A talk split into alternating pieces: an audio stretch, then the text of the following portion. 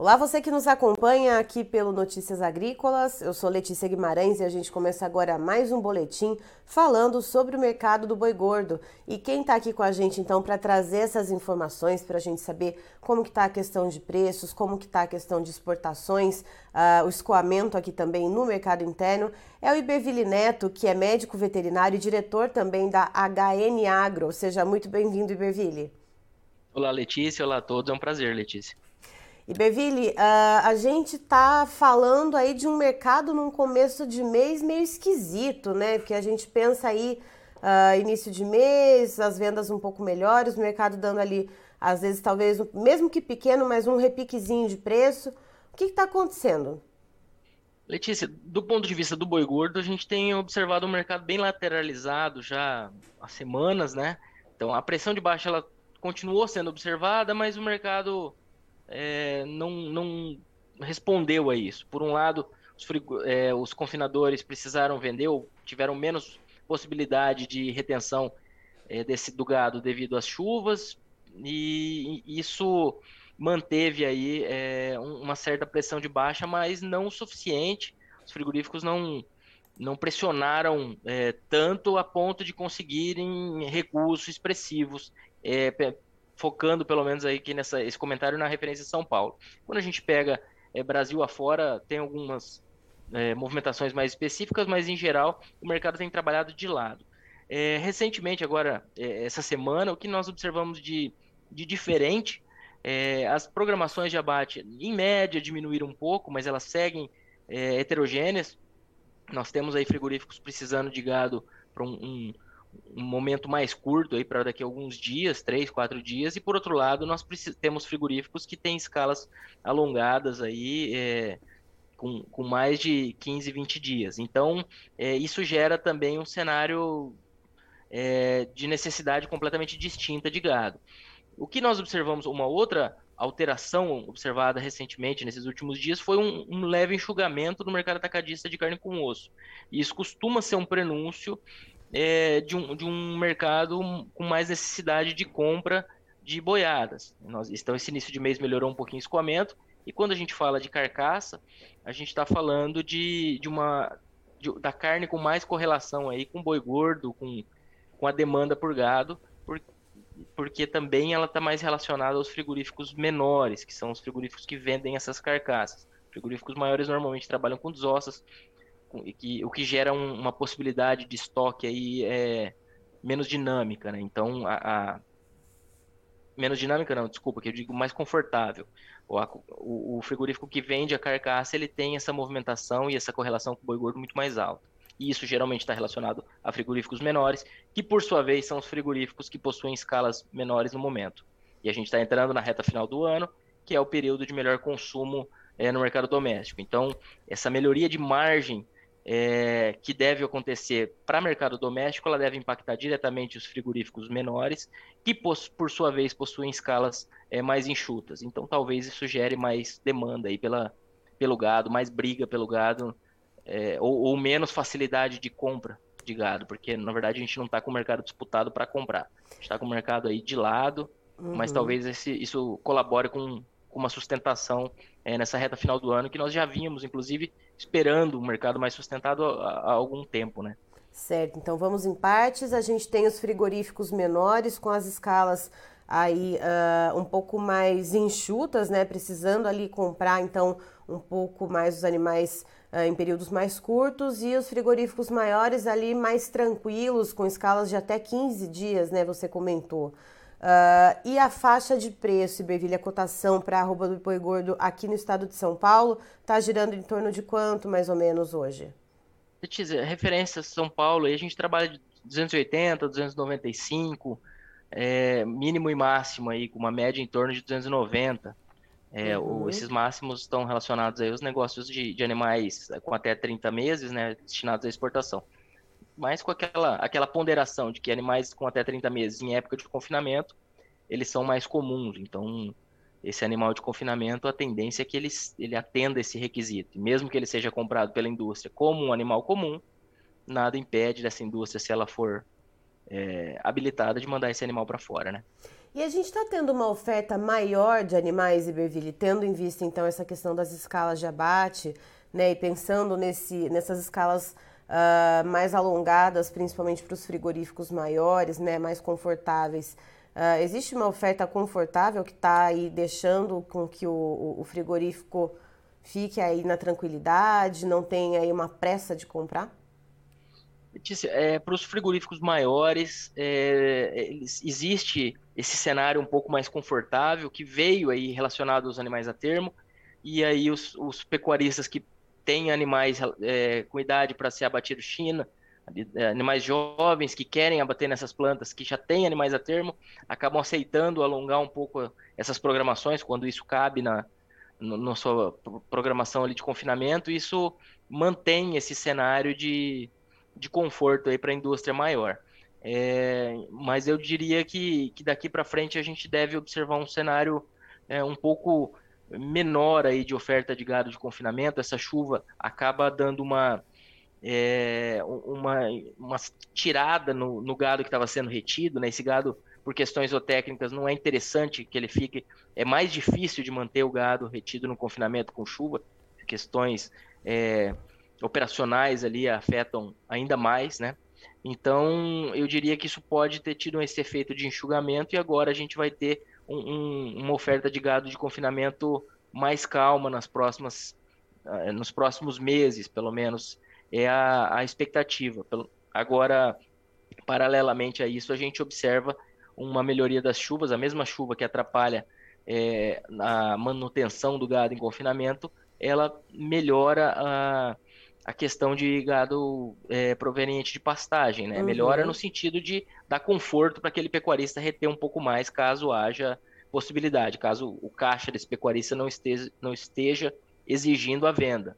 Então, por um lado, a chuva força a venda do confinamento, empurra o pecuarista nessa direção, e por outro, ele dá ela dá tranquilidade aí ao, ao gado oriundo de pastagem, ao, ao produtor que trabalha com com gado de pasto, né?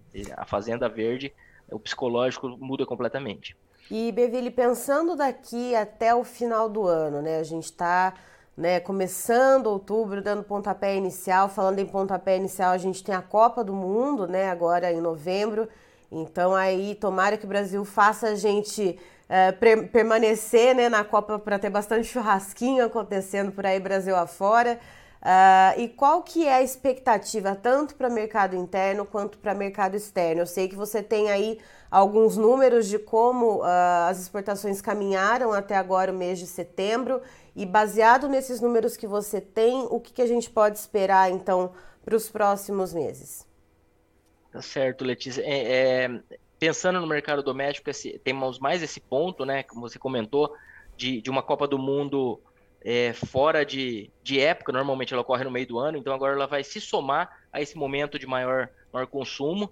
Vamos torcer para o Neymar continuar dando show ali e, e, e, levar o Brasil para todos os jogos, e aí, se não me engano, são sete jogos, e, e é, são momentos a mais de, de consumo.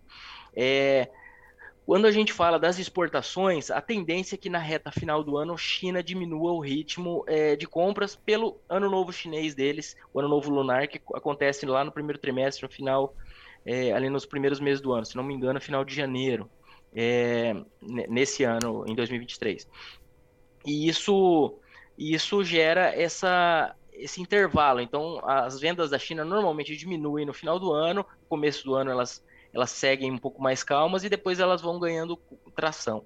É, isso é o que nós temos observado nesses últimos anos. A gente não tem uma série histórica muito longa de China, porque é, eles ganharam é, importância na nossa realidade ali 2018 em diante, né? De 2018 em diante. Uhum. O ano uhum. passado foi completamente atípico, que nós tivemos a, a, a BSE, a vaca louca atípica também, e, e as exportações em outubro caíram muito. Então, quando a gente começar a observar as exportações esse, em outubro, na comparação anual, é, nós teremos volumes, é, em, em variações percentuais muito importantes, mas a gente tem que focar é no, é no volume enviado, porque o ano passado, essa época do ano, a gente teve uma queda muito grande das exportações.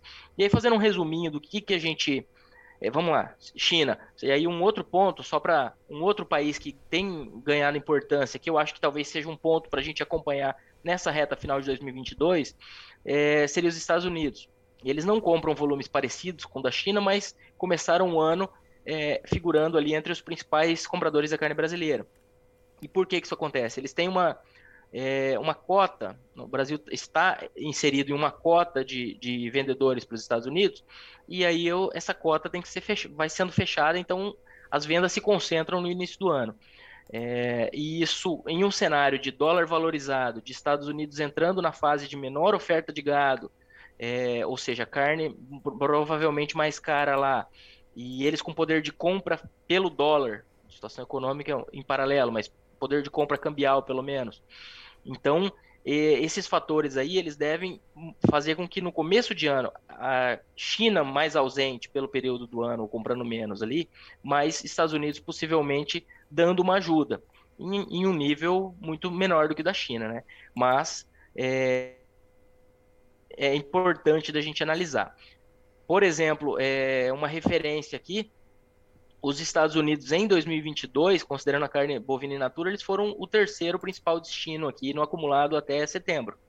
É, eles compraram 62 mil toneladas, o segundo comprador foi Egito e o primeiro China com 917 mil toneladas, né?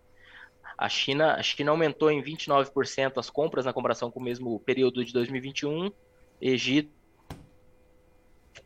e Estados Unidos em 59%. Então, é, eu diria que o começo do ano que vem pode é, ter essa colaboração aí dos Estados Unidos no que diz respeito ao escoamento. Sempre ponderando que quando a gente fala de China, são 900 mil toneladas, Estados Unidos 60 mil. Mas, em uma época de, de consumo doméstico mais calmo, que é o início do ano, e China comprando menos, pode ser algum fator aí a ajudar nesse cenário de, de escoamento.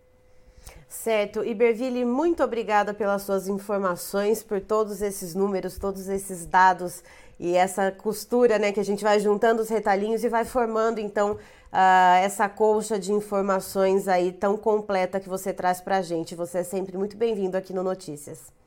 Obrigado, Letícia. É um prazer. Contem conosco. Estivemos aqui, portanto, com o Iberville Neto, que é médico veterinário e também diretor da HN Agro, nos trazendo as informações a respeito do mercado do boi gordo.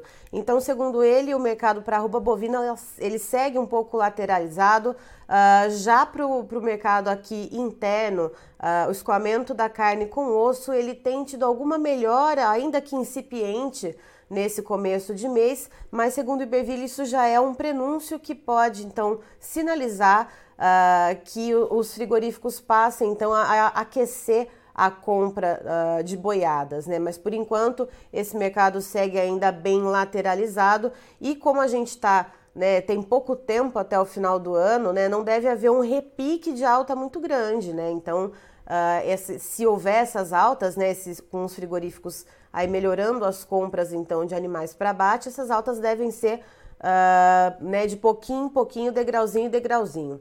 E eu vou pedir então para o Christian colocar na tela para gente os preços, por gentileza, Christian. Então tá aí uh, o mercado da B3, a Bolsa Brasileira, para arroba do boi gordo, contrato de novembro com uma queda de 0,58%, valendo hoje então R$ 299,95, mais ou menos Uh, em linha com o que o Iberville trouxe para a gente, né, que a gente tem uma variação entre o mínimo e máximo, uh, em torno de 280 a 295, então temos aí um preço um pouquinho maior, mas ainda está um pouco alinhado, então, né, lembrando que a gente tem aí diferenças entre várias praças produtoras. Uh, para o contrato de dezembro, temos uma leve queda de 0,46%, com o preço então para dezembro para arroba bovina valendo R$ 303,25. No caso para o mercado em janeiro, aí o mercado ali já está sinalizando um verdinho para a gente, uma leve alta de 0,11%, com preço da arroba em R$ 305,40. E quando a gente olha para a referência do CPEA, aqui para o mercado paulista, a arroba bovina tem aí praticamente estabilidade, né, uma levíssima alta de 0,03%, com o preço então em 295 reais, tal qual Iberville Neto comentou conosco. Encerro por aqui, daqui a pouco tem mais informações para você. Notícias Agrícolas 25 anos ao lado do produtor rural. Participe das nossas mídias sociais no Facebook Notícias Agrícolas, no Instagram, arroba Notícias Agrícolas e em nosso Twitter, arroba Noteagri. E para assistir todos os vídeos, se inscreva no YouTube, na Twitch, no Notícias Agrícolas Oficial.